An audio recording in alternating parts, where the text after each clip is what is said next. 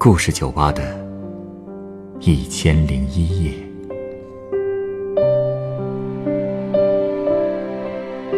本节目由北京人民广播电台故事广播与凤凰网有故事的人频道联合制作。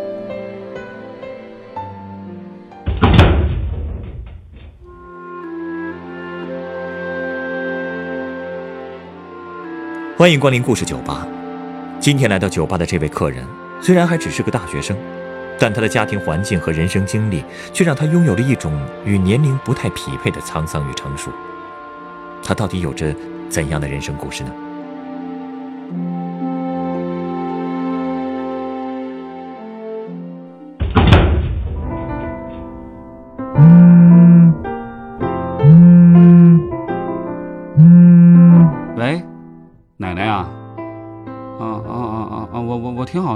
刚下班，一会儿就回去了。啊？谁？他呀？他想回来呀？他还有脸回来呀？我跟您说吧，这事反正我不想管了，您跟我爸定吧。啊啊，行，那就先这样吧。您快早点休息啊。唉，你的啤酒，哦哦，谢谢。怎么，有心事啊？一个人来喝酒的，谁没点心事儿呢？愿意聊聊吗？哎，其实也都是些家务事儿，要不就是来这边工作遇到的各种负能量的事儿。嗨，听了你都会郁闷的。放心吧，我的正能量很足的，接得住。有什么苦水啊，尽管吐。哎呦，这么自信呢？不过要说苦水儿，从何吐起啊？哦，就说刚才吧，我奶奶给我打电话，就够让人心烦的了。怎么了？她呀跟我说，我妈又想回来了。你说那么一个女人，你真有脸说呀？我觉得。呃，等等啊，这信息量有点大呀。你妈妈要从哪儿回来？嗯，我们家啊那些糟心事儿都是我妈带来的。我爸呀是大专毕业，我妈因为从小贪玩，小学二年级就自己辍学回家种地了。哼，你说他们这俩人光从学历上说就很不般配了吧？哎，可是我爸最后偏偏就看上了她。估计也就是因为当时我妈哎有几分姿色吧，两个人就这么在一起，然后结婚。结婚之后呢，我爸就在镇上的兽医站工作，我妈就开始成天打麻将，连我都没心思照顾。所以一直到了九九年，我爸是再也受不了了，两个人就离了婚。我跟我爸那年我刚好四岁。结果你妈妈现在想复婚，现在想复婚，他们俩分分合合都好几次了。哎，你听我慢慢跟你说啊。呃，好。我妈离婚以后去了厦门，和一个小混混生了个孩子，之后呢又全国各地的流浪打工挣钱。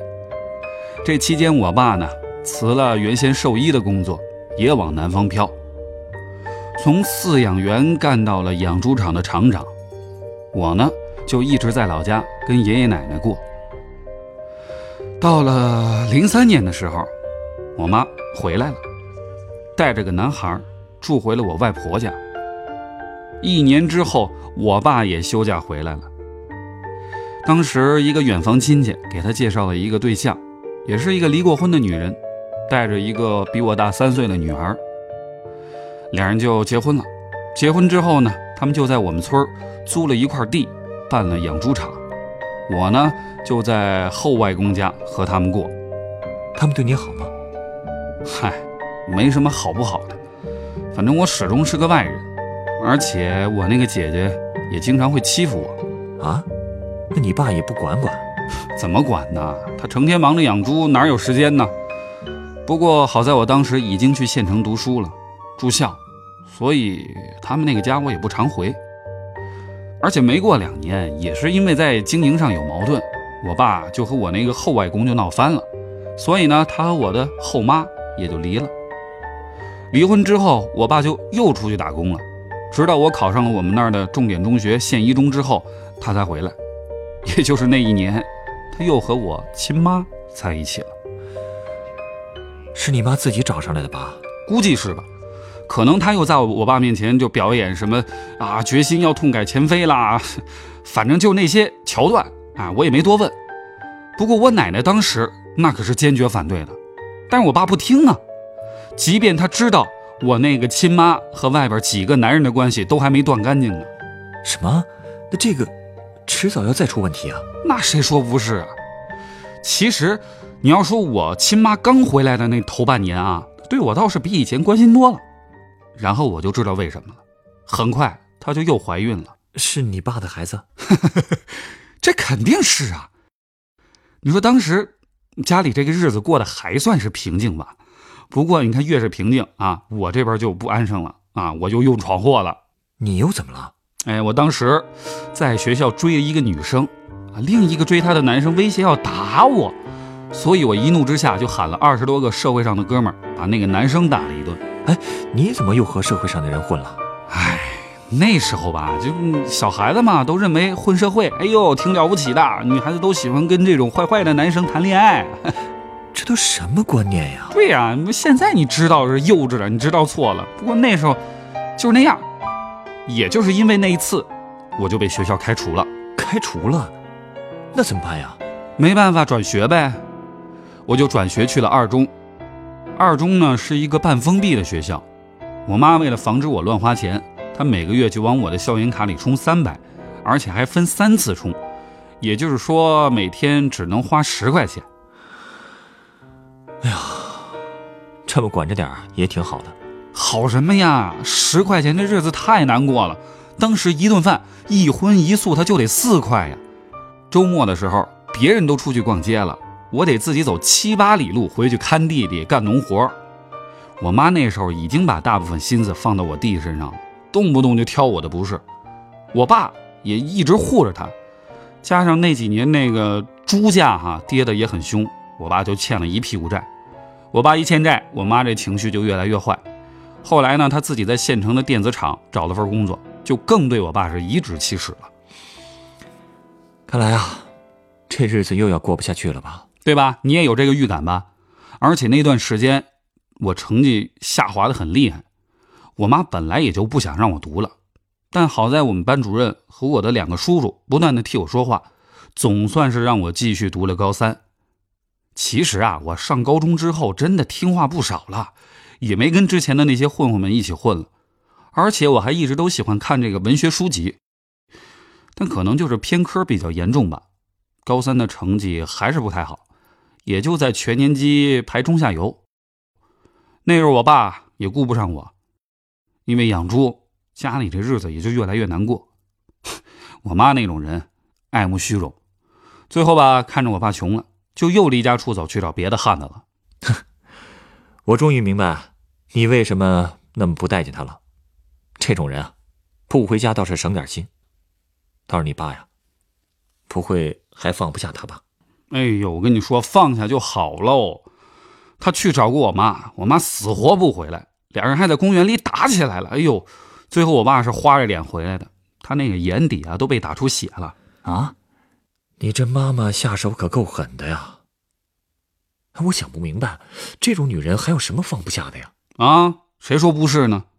这放不下也得放了。后来我爸没办法，把猪就全卖了，又出去打工。那年高考我也考砸了。连三本线都没上，家里人也就劝我，哎，出去打工算了。但是我坚持要复读，结果第二年呐，又没考好，离二本线差了十五分那好歹能上个三本吧？但是三本的学校都贵呀。不过后来几个亲戚帮我一商量，决定还是借钱给我，让我去念个三本，所以。我就来了这边哦，读哪个大学啊？哦，其实也不是北京的。虽然我很想来北京，因为当年读史铁生的《我与地坛》那本书特别有感触。可是我发现这边的学校基本每年都要三万块，实在太贵了。后来呢，我就在河北的黄骅找了一个比较实惠的学校，学费只要一万。哦，那大学生活感觉怎么样？特别好，哎，刚上大学那会儿吧，各种社团组织我都去凑热闹。还参加了演讲、创业，还有什么什么什么唱歌比赛啊。所以我在学校当时也算是个风云人物吧，甚至啊还有女生管我叫男神呢。不错啊，如鱼得水了。是啊是啊，不过也是为了给家里减负，我也会到处找兼职。大一寒假的时候，为了找兼职，我也第一次来了北京。你对北京的第一印象是怎么样的？其实没我想象的好。哦，哎，我这么说你别介意啊。不会。哎，说说，北京和你想象的有多大差别？嗯，我觉得可能也就是因为是冬天来的吧，总觉得这边不像电视剧里演的那样高楼林立的，也看到了很多的旧房子和街道，大家也都穿得很朴素。估计世界上所有的大城市都有你说的这个问题，毕竟繁华和时尚只是城市的一面而已啊。啊，也是也是。那最后找到什么兼职了？哦，我一开始啊，在一个连锁水果店找到一个销售的活儿，但可能是招人的部门和分店的店长没有沟通好吧。我去了以后，店长说他们不缺人，就那几天我就像个皮球一样被几个分店是踢来踢去。之后呢，我偶然看到有个中介在招西餐厅的服务员，提供住宿，还有每天二十二块钱的员工餐。不过工资只有每小时十块钱，而且位置在昌平，那么偏呀？你不会想去了吧？我去了呀，干嘛不去呀？因为那会儿实在是找不到更好的了。不过他们要求身高一米七，我其实不够格。但是，哎嗨，死马当活马医呗。到那儿以后，老板让我先做个上机笔试，都是一些心理学和应急处理的题。老板说成绩有两星就算过，我考了最高分五颗星呢。哟，那铁定得录用了吧？是啊，不过这个工作确实挺辛苦的，和中餐馆比，西餐的节奏更快，特别是周末，一个班经常要上十二个小时。点菜、带位、收桌、结账、看大堂，有时候都是一个人干。不过为了多赚点工资，我连续四十五天都没休息。晚上都是去超市买快要过期的面包，五块钱一个，可以管早晚两顿。碰到店里有剩菜呢，我也会带回来。哎，不对，不是店里管饭吗？嗨，说是二十二块钱，这二十二块钱的西餐，在西餐店里吃还真吃不了什么。而且我们那个女副店长啊，总嫌我成分太多。可是你说我年轻啊，我这年轻人干体力活，那消耗自然多呀。是啊，所以啊，后来我就拿勺子拼命把这个饭啊压扁，哎，这样看起来就不会鼓鼓的。或者是呢，趁他忙的时候偷偷多打点饭。哎呀，打工不容易啊。嗯，谁说不是呢？都是经历嘛。开学之前，我去东直门那边的公司总部去开了工作证明。当时我就站在这个东方银座下面的时候啊，我就看这个城市。我其实特别希望在这个地方能有一片属于自己的天空。现在看起来，你已经实现当时的梦想了，是不是已经毕业了，正式来北京打拼了？刚毕业，哎，但是我也不敢说自己在北京就算立住脚了。其实这中间还发生了不少的事儿。那次回去以后，我和那个把我招进餐厅的人力中介还有联系。一五年的时候，他跟我说他出来单干了，让我帮他在学校里招一批暑假打工的实习生，还不收中介费。当时我也没多想，就在我们学校和周边的这个院校啊发了一些招聘启事。哎呦，结果真没想到，报名的竟然有五百多号人，确定去的就有四百个，这么多？是啊，那几天我手机都快被打爆了。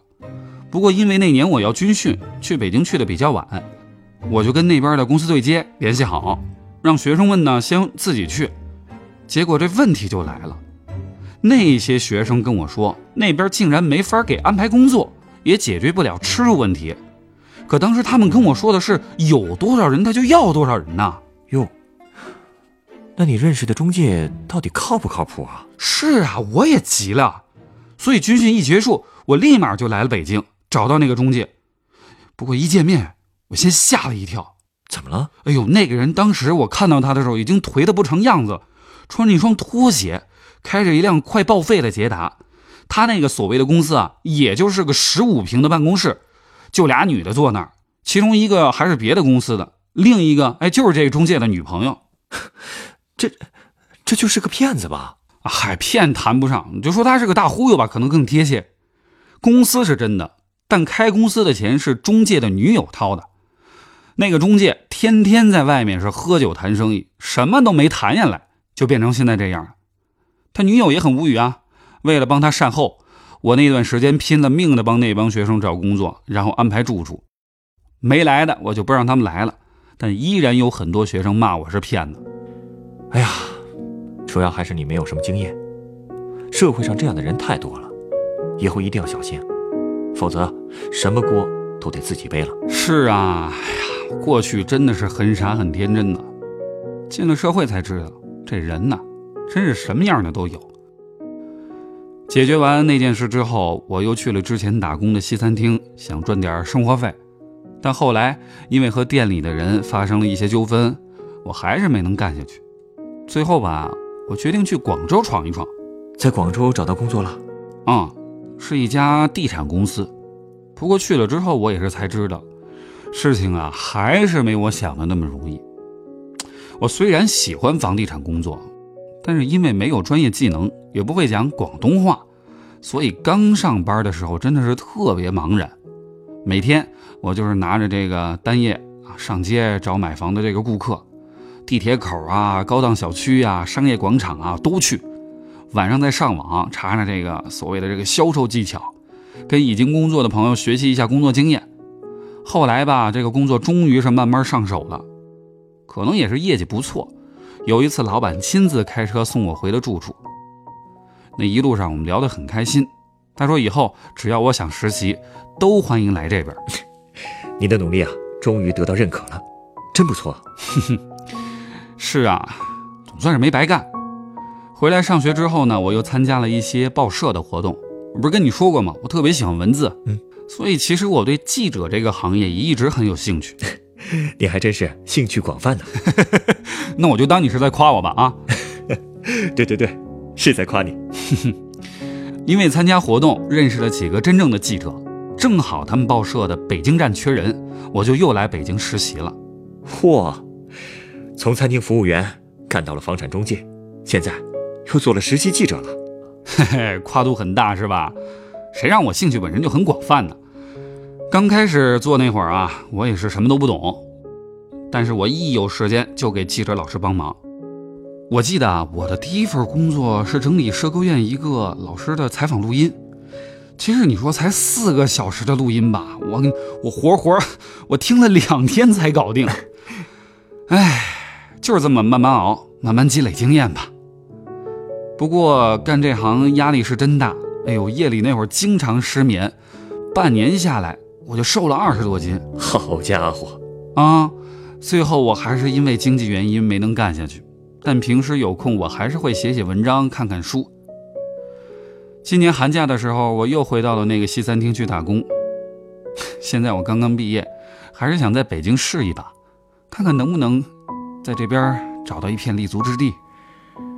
嗯，我想想啊，送一杯什么酒给你，可以给你鼓劲儿呢？嘿，就这杯吧，你稍等啊。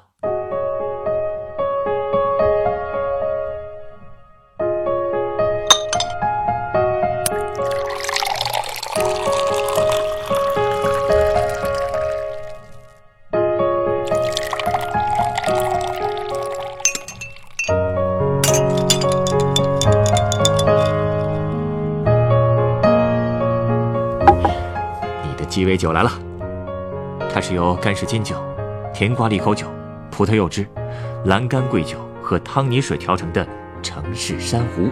哎呦，真漂亮哎！碧绿的酒，这杯子外边还有一层蓝色的冰霜。哎呦，太精致了！你说我絮絮叨叨这么多没头没尾的事儿，你还送我这么好看的酒，真不好意思。送你这杯酒。恰恰就是因为你跟我说了这么多没头没尾的事情，因为这些家里家外、学校社会上的事情，足以说明你值得拥有这杯城市珊瑚。嗯，可是为什么呢？我想你应该知道珊瑚是怎么形成的吧？它是由一只只的珊瑚虫分泌的石灰质骨骼积累而成的。我觉得，你的每一次努力，都像是一只珊瑚虫在搭建自己的骨骼。日积月累之下，无数的骨骼便铸成了美丽的珊瑚。看似不值一提的努力，在不知不觉之间，也一定可以凝聚成强大的力量，为你在这座城市撑起一片天空。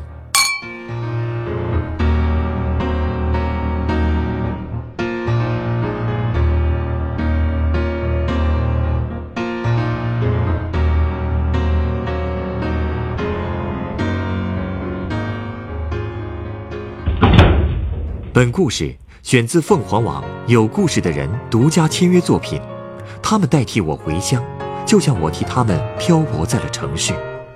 原作张军，改编制作陈寒，演播浩洋、陈光，录音严乔峰。人人都有故事，欢迎搜索微信公众号“有故事的人”，写出你的故事，分享别人的故事。下一个夜晚，欢迎继续来到故事酒吧，倾听。人生故事，收听最新节目，请关注北京故事广播。工作日每晚九点播出的《故事酒吧》的一千零一夜。